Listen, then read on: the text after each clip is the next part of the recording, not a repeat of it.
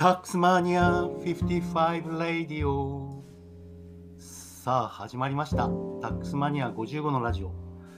ユーデミータックスクリエイターのタックスマニア55こと細川武です。ユーデミーベストセラー講師を目指す税理士の細川武がえ皆さんに税金の話を噛み砕いて分かりやすく伝えます。で本日は社会保険を低くする裏技についてお話したいと思います。でここ数週間、えー、しばらく仕事がさまざまな理由でできませんでしたが、えー、昨日ようやく復帰しました。そして今日は、えー、皆様から問い合わせの多いどうすれば、え具体的に社会保険を低く抑えられるのかえ国民健康保険の負担で悩む方にえヒントを与えたいと、このように思います。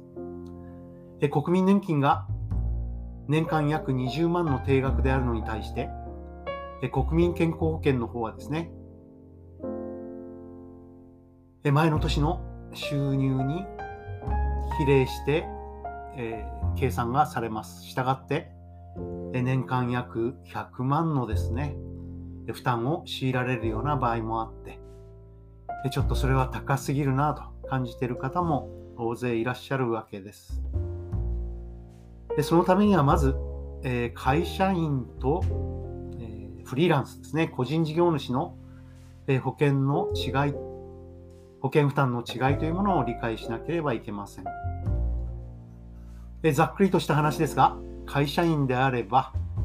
入らなければいけない保険というのはですね、全部で5つあるんですよね。でそれに対して、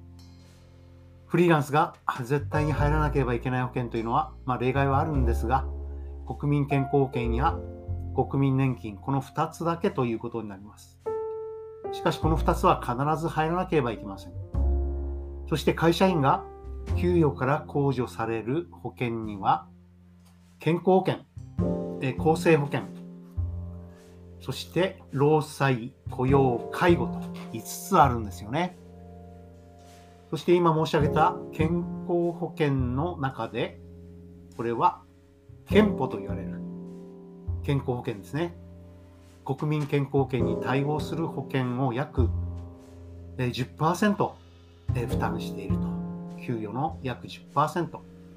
そして厚生保険。これは厚生年金等、いわゆる国民年金に対応する厚生年金ですね。この部分は約20%、えー、負担しているということになります。えー、ここからが、え非常に分かりにくいんですが、5つの保険はですね、えそれぞれ会社負担、え会社が雇用保険の場合は3分の2負担してくれます。原則約、え、50%を会社が負担してくれて、会社員が差し引かれるのは、全体の金額のうち半分だけ、残りの半分は会社が払ってくれるというですね、非常にこれだけで複雑な仕組みになっているわけです。しかも都道府県や業種によってその金額が違いますので、ゼネラルな説明が非常に会社員にとっては難しいのに加えて、会社が全部やってくれますので、大きく分けて引かれるのは、所得税、これが源泉所得税として引かれ、あと住民税、これが特別徴収として引かれ、そして最後に今申し上げた社会保険が支払い金額の約3割から4割社会保険料として差し引かれ、しかし、現実に支払え差し引かれるのは、その半分ということになるわけですね。話を聞いていて、話を聞いてもしょうがないじゃないのと思われる方もいるかもしれませんが、我慢して聞いていただくとですね、これが社会保険の裏技、どうすれば社会保険が低くなるかというお話につながってきます。つまり厚生年金加入者というのはですね、国民年金には入れないわけですね。それと同時に、国民健康保険に入るか、あと、会社の憲法に入るか、これも選択ですよね。どちらかに必ず入らなければいけないわけなんですが、その一方に入っていれば、えー、それはもう一方に入る必要がないということになってきます。えそうするとですね、え社会保険料を低く抑える裏技が見えてくるわけです。え順番にお話しましょう。まず一つ目、社会保険料を低く抑える裏技としては、え各市町村がそれぞれ、え昨今ではコロナ禍を含めた、え貧困対策として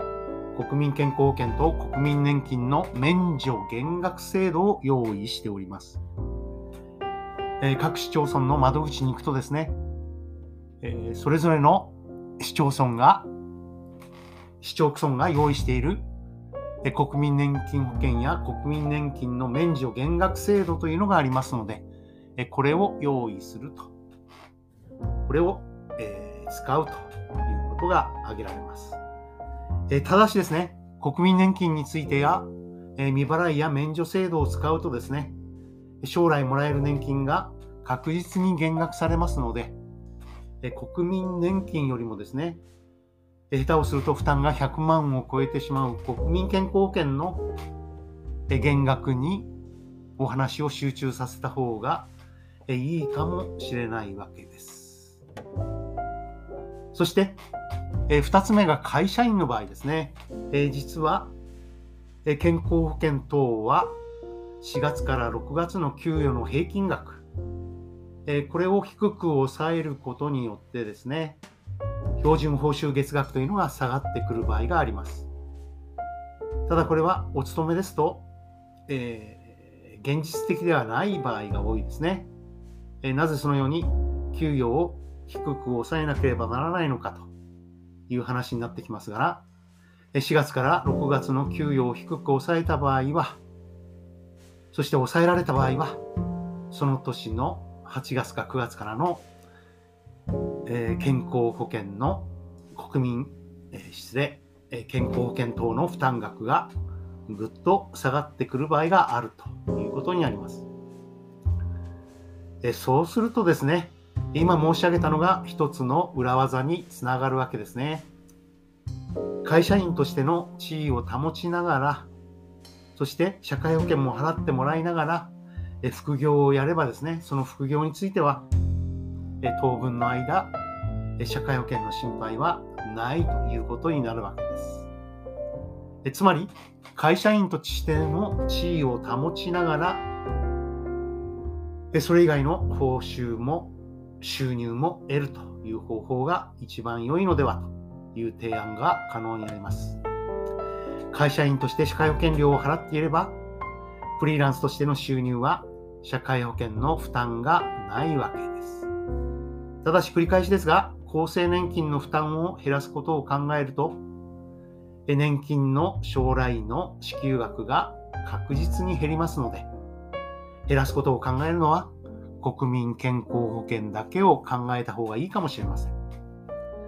そうすると自分の会社を設立してですね、